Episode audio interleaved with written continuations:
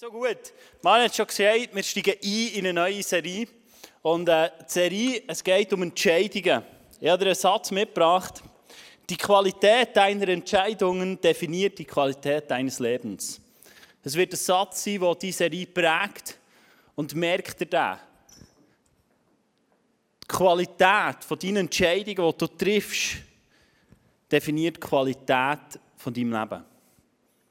Wir alle sind immer wieder herausgefordert, Entscheidungen zu treffen.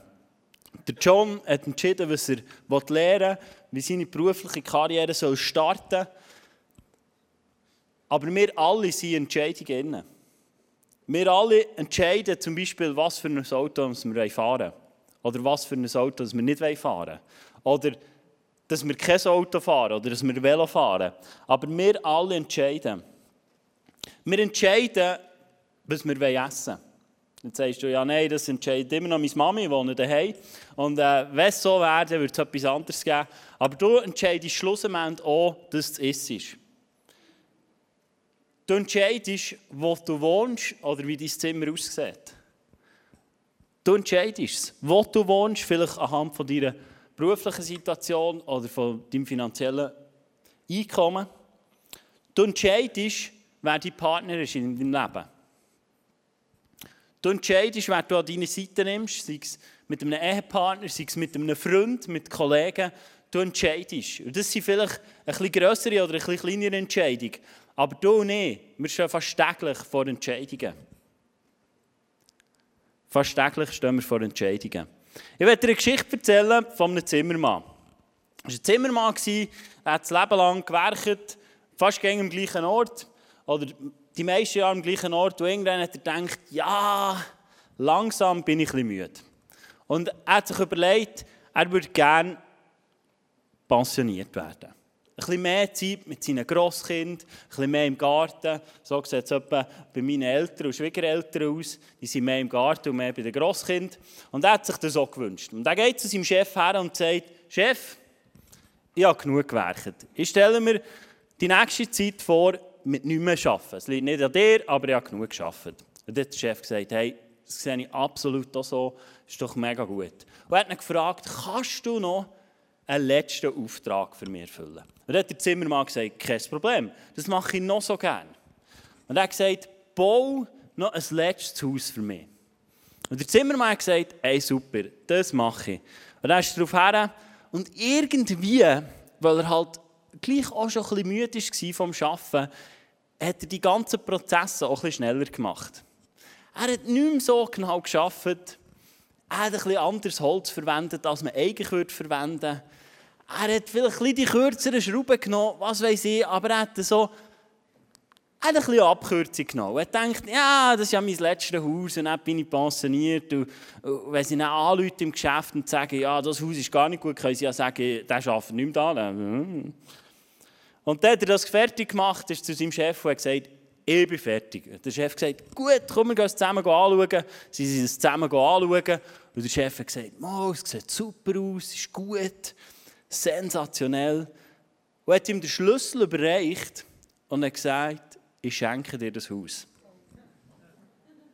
Der Zimmermann hat gewusst, hey, jetzt wohne ich in einem Haus mit meiner Familie, mit dem, was mir am liebsten ist, wo das Haus ist, wo nicht wirklich so gut ist. Und schau, ich glaube, so kann so sein in unserem Leben mit unseren Entscheidungen. Die Entscheidungen, die du nicht treffen, das ist wie unser Lebenshaus, wo wir drinnen stehen. Die Entscheidungen, die du triffst, das sind Sachen, die du darfst. Oder wenn sie schlecht sind, vielleicht auch musst damit leben. Genau gleich wie bei diesem Zimmermann. Zum Start dieser Serie habe ich dir einen Filter mitgebracht, wo du deine Entscheidungen kannst durchrasseln und kannst herausfinden, ob eine Entscheidung gut ist und ob es das ist, was sich Gott gewünscht hat. Habt ihr Lust drauf? Yep, gut. Gut, lass uns starten. Der erste Punkt ist Bibel. Es könnte gut sein, wenn du Entscheidungen triffst, dass du das Wort Gottes zur Hand nimmst. Oder dass du bereits weißt, was im Wort Gottes steht. Meine Frage, die ich an dich ist, was passiert mit dir, wenn du die Bibel vornimmst und sie lesest. Hörst du eher Gebot oder Verbot? Was passiert bei dir, wenn du die Bibel lesest? Bist du eher jemand, der denkt, oh ja, das sollte ich nicht und das sollte ich nicht und äh, das sollte man doch auch nicht als guter Christ, was auch immer ein guter Christ ist? Schau, ich glaube, wenn wir nicht verstehen, was die Bibel ist, dann werden wir es immer lesen und haben das Gefühl, uns werden Sachen verboten. Es heißt aber folgendes im 1. Johannes 4,16. Wir haben erkannt, dass Gott uns liebt. Ich hoffe, das hast du erkannt. Und wir vertrauen fest auf diese Liebe. Gott ist Liebe. Und wer in dieser Liebe bleibt, der bleibt in Gott und Gott in ihm. Mein Wunsch ist, dass du erkannt hast, dass Gott dich liebt. Wenn du nicht verstanden hast, dass Gott dich liebt, bedingungslos, mit dem, was du bist, wie du bist, und du nicht weißt, dass er dich liebt, dann glaube ich, dann wirst du die Bibel zur Hand nehmen und wirst vielleicht anhand von dem probieren, Entscheidungen zu treffen, aber immer vielleicht mit einem mulmigen Gefühl. Wenn du das Gefühl hast, ja, da will mir etwas verbieten oder etwas wegnehmen und nicht weißt, dass Gott Liebe ist und dass Gott gut meint mit dir, dann wird dir die Bibel vielleicht nicht helfen bei Entscheidungen. Es heisst im Hebräer 4, 12 heißt, Gottes Wort ist voller Leben und Kraft. Ich hoffe, du erlebst es in deinem Leben, dass es voller Leben und voller Kraft ist. Es ist schärfer als die Klinge eines beidseitig geschliffenen Schwertes. Dringt es doch bis in unser Innerstes, bis in unsere Seele, unser Geist und trifft uns tief in Mark und Bein. Dieses Wort ist ein unbestechlicher Richter über die Gedanken und geheimsten Wünsche unseres Herzens. Schau, die Bibel hilft dir dabei, wenn du sie lesest, dass du kannst weise Entscheidungen treffen kannst. Dass du kannst Entscheidungen treffen kannst, die dich vorwärts bringen, die dir gut tun, die dir nicht etwas wegnehmen. Es ist ein unbeschlechtlicher Richter. Wenn du fast die Bibel lesen, dann wird die Bibel dir lesen. Das heisst dir, dass es zu tiefst hineingeht in unser Wesen. Und du wirst vielleicht plötzlich Sachen entdecken, wo du merkst, hey, das geht mir im Fall nicht so. Da, da denke ich anders. Mir geht es immer wieder so, dass ich Sachen lese und dann denke, äh, das, das erlebe ich gar nicht so. Und dann merke ich, dass Sachen in meinem Leben nicht so sind, wie sie eigentlich sein sollten. Und genau das ist so wertvoll am Wort Gottes. Und ich glaube, es ist so wichtig, dass wir Entscheidungen, die wir treffen, mit der Hilfe vom Wort Gottes tun. Das erste ist die Bibel, die dir helfen soll, deine Entscheidungen zu treffen. Das zweite ist weise Ratgeber. In den Sprüchen 15, 22 heißt es, ohne Ratgeber sind Pläne zum Scheitern verurteilt. Aber wenn man gemeinsam überlegt, hat man Erfolg. Ich glaube, es ist so wichtig, dass du nicht Leute an unserer Seite haben, die uns helfen, Entscheidungen zu treffen. Die uns helfen, Entscheidungen zu treffen. schau, ich glaube, es ist so wichtig, dass du, bevor du eine Entscheidung musst treffen musst, weißt, wer deine Ratgeber sind. Weil wenn du nach deine Ratgeber anhand von dem aussuchst, was du entscheiden musst, könnte es nicht so gut rauskommen. Wenn du zum Beispiel Überlegen bist, ob ich meinen Partner soll verlassen soll oder nicht, und du fragst deine Kollegin oder die Kollege, die im letzten Jahr fünf Partnerinnen hatte oder Partner, dann könnte es sein, dass er dir auch raten, du sollst das Gleiche machen. Und vielleicht wirst du, wenn du deinen Ratgeber erst suchst, wenn eine Entscheidung bevorsteht, wirst du dir die Leute suchen, die dir nach dem Mauer reden. Und du wirst auch die suchen, die das Gleiche reden. Es heißt in den Sprüchen 27,6 heißt ein Freund meint es gut, selbst wenn er dich verletzt. Ein Feind aber schmeichelt dir mit übertrieben vielen Küssen. Wie sie Ratgeber. Bist du einer, der weise Ratschläge gibt? Bist du jemand, der deinen Freunden die Wahrheit sagt? Oder bist du vielleicht jemand, der lieber den Konflikt aus dem Weg geht und sagt, ja, ja, das ist doch schon gut, mach das nur so. Aber eigentlich denkst du etwas völlig anderes. Ich habe mal einem von meinen besten Freunden abgeraten davon, eine Beziehung einzugehen. Und unsere Beziehung ist fast zu Bruch gegangen. Also sie ist kurzzeitig zu Bruch gegangen. Und dann haben sie wir sind die Einzigen, die ihm das geraten haben. Und seine Eltern und so, die waren alle dafür. Gewesen. Etwa drei Jahre später ist die Beziehung auseinandergebrochen. Und du musst wissen, immer wenn eine Beziehung auseinanderbricht, bricht auch eine ganze Community auseinander. Weil du tust deine Freunde zusammen. Du machst eine neue Community und plötzlich ist etwas auseinandergebrochen. Heute sagt er das Gleiche, dass es ein Fehler war, aber die Schmerzen von seinen Entscheidungen der müssen tragen. Überleg dir, wer deine Ratgeber sind in deinem Leben. Das erste ist die Bibel, das zweite sind weise Ratgeber, das dritte ist Gebet. Hast du gewusst, dass du mit dem Gott im Himmel kannst reden, der dich über alles liebt? Was im Wort Gottes heisst, dass er Liebe ist, mit dem kannst du reden. Hast du das gewusst? Ich hoffe, du machst Gebrauch davon. Dass du mit ihm kannst reden Das Gebet, es ist so wichtig. Und bei mir ist das Gebet im Moment ein riesiges Thema. Als Pastor hast du manchmal das Gefühl, ja, eigentlich solltest du den ganzen Tag nur beten. Und dann merke ich, ja, dann kommt es irgendwie auch nicht gut.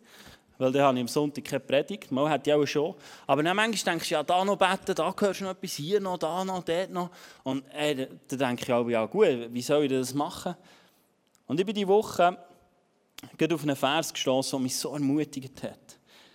Die Opfergaben gottloser Menschen sind dem Herrn zuwider, aber er freut sich über die Gebete der Aufrichtigen. Schau, ich glaube, Gebet sind einfach das, was wir ihm zusprechen. Das, was wir sprechen, was in meinem und deinem Herz ist. Schau, Gott wünscht sich nicht in erster Linie, dass du gute Leistung vollbringst im Gebet auf der auf den Knien rumruckst und äh, irgendetwas durchbettest und für all das bettest, was dran ist und mega wichtig ist. Und wenn du es nicht machst, kommt es nicht gut. Sondern er wünscht sich ein Gebet mit einem aufrichtigen Herz. Ein Gebet mit einem aufrichtigen Herz. Und ich glaube, so wünscht er sich auch in unseren Entscheidungen, dass du nicht beten und nicht das sagen, wo wir irgendwie das Gefühl haben, wir sollten doch, sondern dass wir ihm das sagen, was wir fühlen und die wir wahrnehmen und die uns vielleicht herausfordert, was schwierig war. Weil er wünscht sich, dass wir aufrichtig sind gegenüber ihm, dass wir ihm das sagen, was wir fühlen, in unseren Gebeten, wenn wir mit ihm kommunizieren. Es heißt im Jakobus 6,5, wenn es jemandem von euch an Weisheit mangelt, zu entscheiden, was in einer bestimmten Angelegenheit zu tun ist, soll er Gott darum bitten. Und Gott wird sie ihm geben. Ihr wisst doch, dass er niemandem sein Unvermögen vorwirft und dass er jeden reich beschenkt. Hey, Gott will dir Weisheit schenken. Egal, was für eine Entscheidung vielleicht bei dir bevorsteht. Oder was noch kommt. Er will dir er will dir Weisheit schenken, dass du das Richtige kannst tun, dass du das kannst tun, was dich näher herführt zu ihm, dass du mehr in die Liebe darfst hineintauchen, die er für dich parat hat. Das finde ich so krass. Er wirft dir nichts vor, dein Unvermögen, aber er will dir Weisheit schenken. Wenn wir in unseren Entscheidungen ins Gebet gehen und die so treffen. Das erste ist die Bibel das zweite weise Ratgeber, das dritte Gebet und das vierte ist Leiterschaft. Schau, ich glaube an klare Leiterschaft. Ich glaube an klare Leiterschaft. Ich glaube, auch das Reich Gottes ist klare Leiterschaft. Als ich die Woche über diesen, Punkt nachgedacht habe, habe ich gemerkt, hey, Jesus war schon so in klarer Leiterschaft drin. Er hat Gott darum gebeten, dass der Kelch immer vorübergehen kann. Und er wusste, hey, jetzt, jetzt muss ich sterben. Und er hat Gott bittet, hey, lass den Kelch an mir vorübergehen. Aber er hat auch gesagt, wenn es dein Willen ist, die Leiterschaft, dann will ich es tun. Und er hat den, den Punkt der Leiterschaft angewendet. Als ich noch im ICF Thun war, vor Jahren, genau, gefühlt vor Jahren, schon gar nicht so lange her, da haben wir Andi und immer wieder austauscht, hey, wie geht es weiter? Wir haben gemerkt, wir möchten mehr All-In gehen für Jesus. Und äh, ich hatte das, Bible, also das Basic College in Bern hinter mir. Gehabt.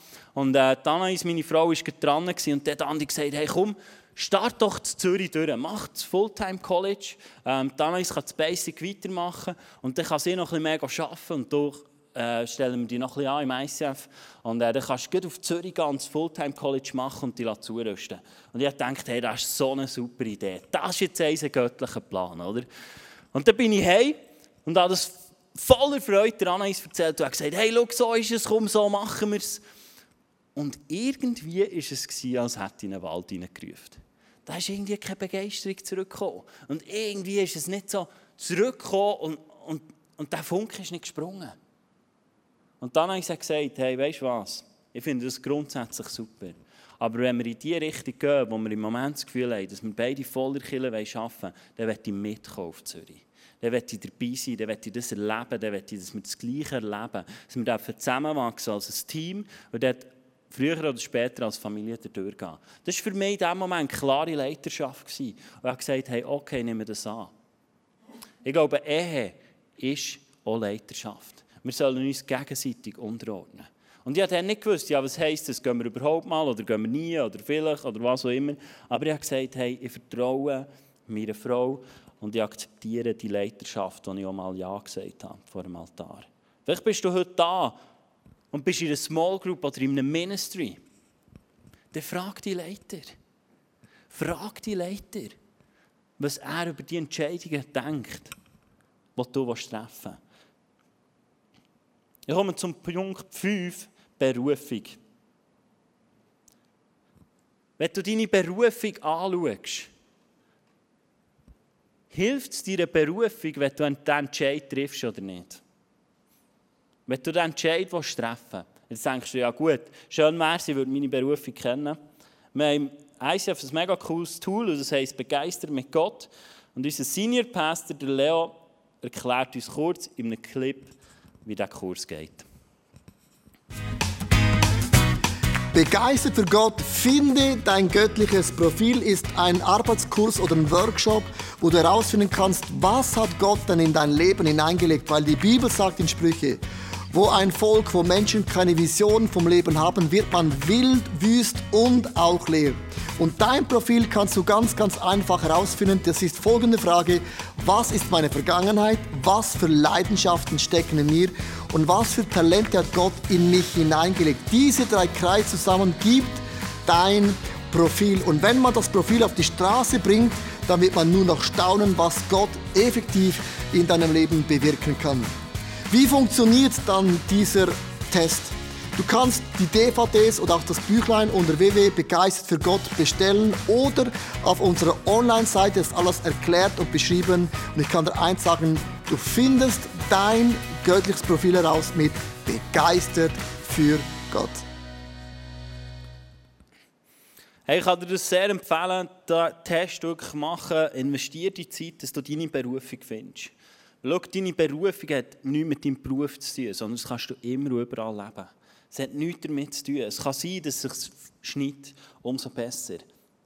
Aber es hat nicht nur mit deinem Beruf zu tun. Der nächste Punkt ist übernatürlicher Frieden. In Philipper 4,7 heißt dann wird Gottes Frieden, der all unser Verstand übersteigt, euer Herz und Gedanken bewahren, weil ihr mit Jesus Christus verbunden seid. Wenn du Entscheidungen triffst, Vielleicht noch nicht ausgesprochen, aber du weißt, in welche Richtung es soll gehen. Dann glaube ich, dann wird der göttliche Frieden kommen. Dann wird der göttliche Frieden einkehren, wenn du diesen Filter durchgegangen bist und zum letzten Punkt kommst und merkst, hey, ja, so, ich mich, so entscheide ich mich und plötzlich kommt der Frieden, der vielleicht nach dem Verstand gar nicht Sinn macht. Wo vielleicht denkst, ja, das kann ja gar nicht aufgehen, aber du merkst, hey, ja, es kommt ein Frieden über mich wo dein Verstand übersteigt. Ein Frieden, wo du merkst, dass er übernatürlich ist. Schau, das ist ein genialer Filter, den du kannst anwenden in Entscheidungen. Und ich glaube, es ist nicht ein Filter, den du heute musst anwenden musst, wenn du überlegst, was nehme ich zur Nacht. Ja? Einfach, dass wir es noch haben in den Relationen. Aber es kann so ein guter Filter sein für dich und für mich, um in das hineinzulaufen, was Gott für uns parat hat. Ich wiederhole nochmal, der erste ist die Bibel, der zweite ist weise Ratgeber, der dritte ist Gebet, der vierte ist Leiterschaft, der fünfte deine Berufung und der übernatürliche Frieden. Ich glaube, wenn du nicht einen Filter brauchen willst, braucht es zwei Voraussetzungen. Sonst musst du ihn gar nicht vornehmen. Der erste ist, du musst Gott vertrauen. Du musst Gott vertrauen. Wenn du Gott nicht vertraust und die Bibel vornimmst, dann glaube ich, dann wird sie dir nicht zudienen. Weil du ein Misstrauen hast gegenüber Gott. Und wenn du ein Misstrauen hast gegenüber Gott, dann wirst du die Bibel auf eine Art lesen, wie sie dich nicht weiterbringt. Dann wird die Bibel nicht weiterbringen, weil du ein Misstrauen hast. Ich glaube, es ist matchentscheidend, dass du nicht Gott vertrauen, wenn wir unsere Entscheidungen anhand von diesem Filter weiss kennen. Das Zweite, was ich glaube, ist so wichtig. Wenn du diesen Filter anwenden willst, Gott muss dein Chef sein. Wenn du sagst, ja, zwischendurch ist noch gut, so am Sonntagabend beim ICF ist Gott schon mein Chef so, und dann gebe ich etwas in die Kübel, aber im Moment ist mir eigentlich egal. Und dann mache ich und dann schaue ich für meine Karriere. Dann wird dir dieser Filter nichts bringen. Weil unsere Gottesbeziehung muss anhand von Vertrauen aufgebaut sein. Und es soll klar sein, wer unser Chef ist. Und ich wünsche mir für dich, dass Gott dein Chef ist. Und dass du ein Gottesbild hast, wo du easy kannst sagen, hey, ich liebe es, dass du mein Chef bist. Ich liebe es, dass du mich führst und leitest. Und ich möchte dich ermutigen, wenn das nicht so ist, dann mach dich, mach dich auf, auf diesen Weg. Dass du dort darfst eintauchen dass Gott dein Chef darf werden Und zwar ein guter Chef, ein guter Freund. Dass du Gott darfst lernen kennen, wie es im 1. Johannes heißt, wo Liebe ist. Gott hat nicht nur Liebe, er ist Liebe. Er ist Liebe pur. Und ich wünsche mir so sehr für dein Leben, dass du darfst merken, hey, ja, es ist so gut, wer mein Chef ist. Und ich glaube, dann wird es auch möglich für dich, dass du gute Entscheidungen kannst treffen kannst. Gute Entscheidungen. Ja, in meinem Leben ist das schon irgendwie immer klar gewesen, dass Gott mein Chef ist. Und gleichwohl bin ich immer wieder ein bisschen andere Wege gegangen oder es selber probiert. Und ich weiss noch, was wir für einen Entscheid getroffen haben, als Dana und ich zusammengekommen. Du musst wissen, wir waren noch ein bisschen jünger als jetzt. Sie war 15 und ich 17. Und wir sind zusammengekommen und gesagt, hey, lass uns die Beziehung starten mit einer Bedingung. Sie führt uns immer näher zu Gott her. Immer näher. Das war der Wunsch, den wir tief in unserem Herzen hatten. Dass die Beziehung uns näher herführt. Und wenn ich, wenn ich heute schaue, wo wir stehen, dann merke ich, ich bin so froh, ist Gott mein Chef. Ist Gott der, der mich führt. Und ich habe immer mehr in das Vertrauen hineinwachsen, dass er dass ich ihm vertrauen kann, dass er es gut meint und dass er für mich ist. Und ich glaube, wir hocken manchmal in Killen und wir vertrauen ihm gar nicht mehr. Sei es in Finanzen, sei es, wenn es um das Thema Familie geht. Sei es, wenn es um das Thema vielleicht deine berufliche Zukunft geht. Also vielleicht bangst du im Moment um deine Kinder und denkst, das kommt doch nicht mehr gut. Aber Gott fordert uns in seinem Wort immer wieder auf, dass wir ihm vertrauen sollen. Voll und ganz. Wir wünschen mir, dass du das wirklich machen kannst. Und dass du dann anhand von diesem Filter deine Entscheidungen darfst treffen Und darfst auf ein Leben zurückschauen. Und merken, ja, die Entscheidungen, die ich getroffen habe, die haben mich näher hergeführt zu ihm. Lass uns zusammen aufstehen. Ich werde heute Abend für dich beten. Und schau, ich glaube, es gibt so drei Punkte, die heute Abend dran sind. Vielleicht bist du heute Abend dran und du merkst, du hast falsche Entscheidungen getroffen. Schau, Gott ist ein Gott von der x Chance. Gott seine Chancen, die er dir gibt, die hören nie auf. Er hat seinen Sohn für das geopfert, dass, dass du immer wieder kannst umkehren kannst. Und vielleicht ist in diesem Moment so eine Frage oder so ein Entscheid, den du merkst, den du getroffen hast, der nicht gut ist. Das ist heute Abend der Abend zum Umkehren, wo du, wo du Buß kannst tun. Und nicht Buß religiös und irgendwie, weißt, auf Knie und, was weiß ich, sondern einfach Jesus mit aufrichtigem Herzen sagen, es tut mir so leid. Das ist der Moment der Umkehr. Vielleicht heute Abend noch ein ganz bewusster Entscheid. Vielleicht stehst du auf einem neuen Kapitel, wo du sagst, hey Gott, ich will dir neu vertrauen. Vielleicht ist es so dran, dass du heute Abend sagst, Gott, ich will dir vertrauen, aber ich kann nicht. Ich kann nicht. Und vielleicht ist es heute dran, dass du sagst, hey Gott, ich will ganz bewusst neu setzen, dass du mein Chef bist. Und vielleicht hast du irgendein Lebensthema und du merkst, da bist du selber wieder ein Chef geworden. Du heute Abend sagst, hey, da will ich neu dich als mein Chef setzen. Ich will einfach für das beten. Vater, ich danke dir, dass du heute Abend da bist, dass du mit unter uns bist, dass du siehst, wo wir Entscheidungen getroffen haben, die vielleicht nicht so gut waren, wo wir müssen Buß tun, wo wir dürfen umkehren wo wir neu in deine Arme dürfen hineinlaufen Du siehst schon dort, wo, wo wir sind und wo wir vielleicht nicht mehr vertrauen können. Vielleicht, weil, weil Erfahrungen in unserem Leben so viel Raum eingenommen haben, dass wir nicht mehr vertrauen können. Dass wir dir nicht mehr vertrauen können, obwohl wir es nicht mehr haben. Weil wir es einfach nicht mehr sehen, weil wir zu viel Negatives erlebt haben. Und unsere Erfahrungen, unsere Erfahrungen mehr gewichten als das, was dein Wort sagt. Dass es heute Abend dran ist, neu zu vertrauen. Und Vater, du siehst schon die Leute, die die dich vielleicht vom Chefsessel gestoßen haben und sagen, hey, ich nehme mein Leben wieder selber in die Hand. Dort, wo Leute vielleicht auch dran sind, einen Schritt aus der Kirche rauszumachen und zu sagen, hey, ich brauche es im Fall nicht mehr.